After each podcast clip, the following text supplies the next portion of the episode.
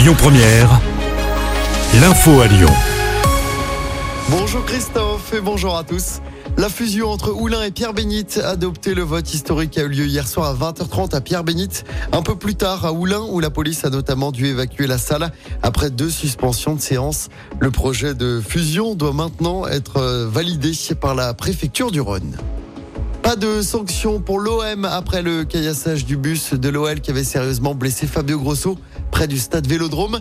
La LFP a décidé de ne pas sanctionner Marseille car les faits se sont produits en dehors du stade.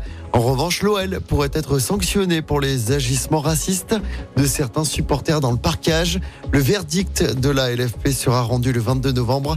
Pour rappel, l'Olympico va se jouer le 6 décembre. Le lieu n'a pas encore été défini.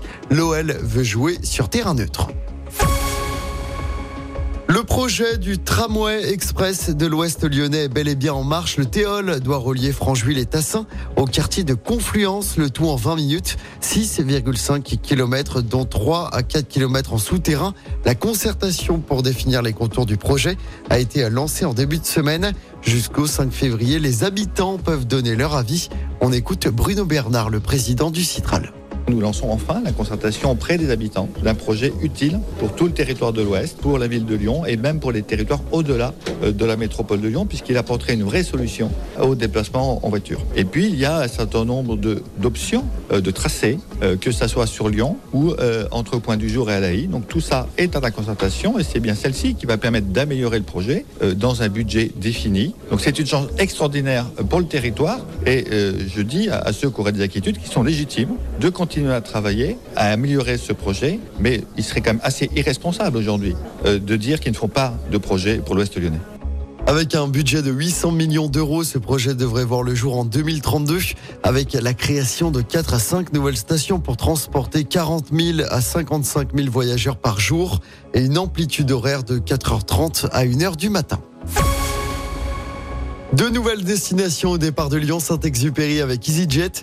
Vous pourrez vous envoler direction Madrid ou Alicante. Dès le printemps prochain, les premiers avions seront affrétés respectivement en mars et en mai. Il y aura deux vols par semaine. Les billets coûtent une trentaine d'euros. En football, en Ligue des Champions, la défaite du RC Lens sur la pelouse du PSV Eindhoven hier soir. Défaite 1-0 des Lensois qui sont troisième à égalité de points avec le club néerlandais à deux journées de la fin des phases de poule de cette Ligue des Champions. Écoutez votre radio Lyon Première en direct sur l'application Lyon Première, lyonpremière.fr et bien sûr à Lyon sur 90.2 FM et en DAB+. Lyon Première